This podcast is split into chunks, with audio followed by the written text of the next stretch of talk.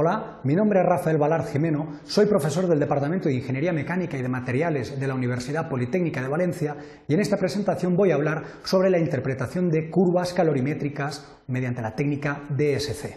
En esta presentación vamos a ver una breve introducción sobre el interés de la técnica en la identificación de las transiciones y a continuación vamos a intentar identificar o definir las bases para la identificación de las transiciones térmicas más relevantes mediante la técnica de calorimetría diferencial de barrido DSC, fundamentalmente la temperatura de transición vítrea T sub G, la temperatura de fusión cristalización T sub M y por último la temperatura de degradación. Finalmente realizaremos una serie de consideraciones finales en base a la presentación realizada.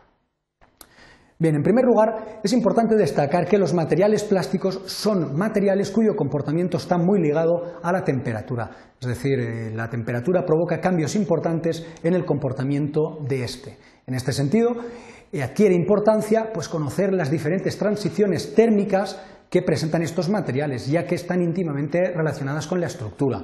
Y ello pues, nos puede ser útil desde un punto de vista de identificación de plásticos y mezclas, estudio de tensiones internas, fenómenos de dilatación, contracción, estudio de la estabilidad térmica de los materiales a altas temperaturas, estudio o conocimiento de las ventanas de procesado de un material, etc.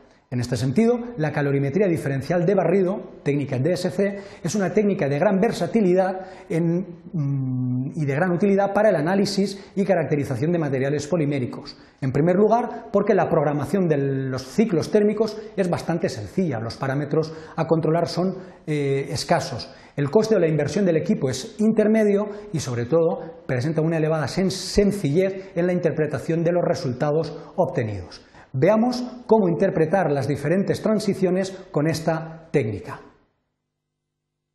Eh, en principio vamos a definir una curva calorimétrica genérica ¿eh? Una curva calorimétrica es una curva donde se representa en el eje de las X un programa de temperaturas y en el eje de las Y la variación de energía o de potencia eléctrica suministrada, tal y como apreciamos en el gráfico. Eh, como el programa térmico está muy vinculado al tiempo, también pueden aparecer en la escala de temperaturas la escala temporal y la mm, variación de potencia eléctrica también puede aparecer o bien en valor absoluto o en valor relativo. Y en este sentido podemos obtener una curva genérica como la que se aprecia en el gráfico, donde podemos distinguir tres zonas claramente diferenciables y que nos aportan una información importante.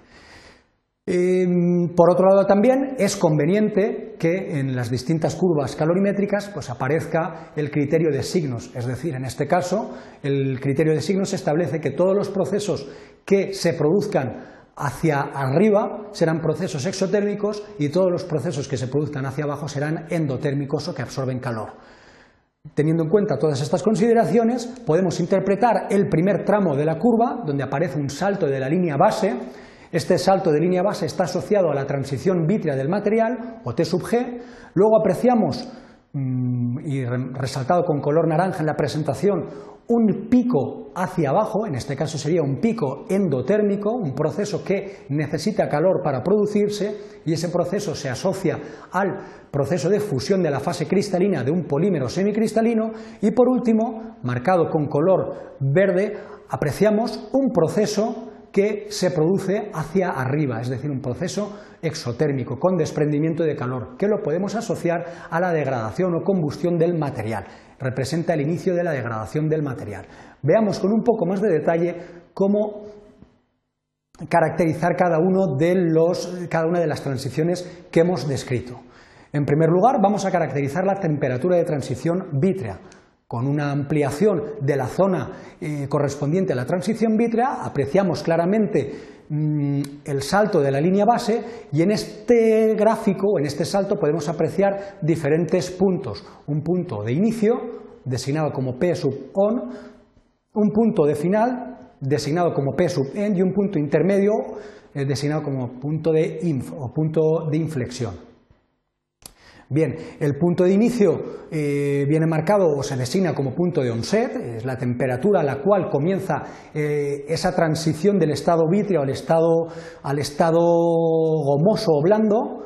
El punto de inflexión representa el punto donde cambia de cóncavo a convexo en ese salto de línea base y por último el punto de final o punto de end set también representa la temperatura en grados centígrados a la cual termina ese cambio de comportamiento vítreo a un comportamiento gomoso o blando. Realmente la transición vítrea se produce en el rango de temperaturas que nos marca este salto, pero habitualmente por comodidad se suele tomar el punto de inflexión o el punto de inflection point como punto representativo de la temperatura transición vítrea del material. Bien, en cuanto a la identificación de la temperatura de fusión, pues eh, lógicamente a partir del pico de fusión, una ampliación del gráfico correspondiente o de la zona correspondiente a la zona de fusión, podemos identificar también diferentes puntos. El punto de inicio, P sub on, el punto de final, P sub end, y el punto de pico, que es el mínimo del pico observado, P sub P. En este sentido, la información que habitualmente nos dará una gráfica o una, una, curva calorimétrica es el punto de inicio o temperatura a la cual comienza el proceso de fusión del material, el punto de final o end set, eh, temperatura en grados centígrados a la que termina el proceso de fusión y el punto de pico eh, o punto que representa la temperatura eh, de la máxima velocidad de, de, la máxima velocidad de fusión en el material. Bien, aparte de esto, al tener un pico muy característico de un proceso de fusión es posible obtener la integral de dicho pico designada como I, I y viene representada en, en julios. Por otro lado, teniendo en cuenta que el ensayo calorimétrico se lleva a cabo sobre una masa conocida de material, se puede obtener el valor de la integral normalizada, que simplemente viene representado como el valor de la integral del pico dividido entre la masa del material, con unidades de julios por gramo. Eh, es importante resaltar que el proceso de fusión se produce en un rango de temperaturas que viene marcado por el punto de inicio y el punto de final. Ahora bien, por comodidad se suele tomar como punto de referencia el punto de pico a la hora de identificar los materiales plásticos, pero siempre teniendo en cuenta que es un proceso que se produce en un rango de temperaturas, como consecuencia de diferentes longitudes de cadena en el material polimérico. Por último, en la identificación de la temperatura de degradación, pues una ampliación de la zona en que se produce la degradación. La degradación habitualmente se produce como consecuencia de las reacciones de combustión, que son fuertemente exotérmicas y normalmente como son procesos irreversibles, lo que nos interesa es ver cuándo comienza el proceso de degradación. En este sentido, pues normalmente solemos identificar solamente el punto de inicio, P sub on, como punto donde comienza la degradación en el material. En principio podría ser interesante la evolución de la degradación, los distintos procesos de combustión, incluso hasta pirólisis, pero eh, realmente desde un punto de vista de aplicación industrial es más interesante conocer cuándo el material empieza a ser inservible, entre otras cosas porque la degradación es irreversible.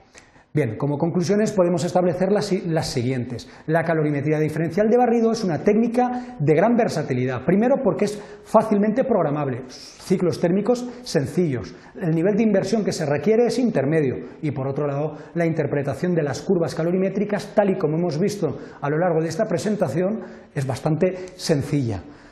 Eh, mediante una simple observación de una curva calorimétrica es muy fácil identificar las distintas transiciones térmicas, fundamentalmente la transición vítrea, la fusión y la degradación. La transición vítrea siempre va a aparecer como un salto de línea base, la fusión como un pico endotérmico, hacia abajo según el criterio de signo más habitual, y la degradación, como es un proceso exotérmico, una combustión, es un comienzo de un proceso con desprendimiento de calor o hacia arriba.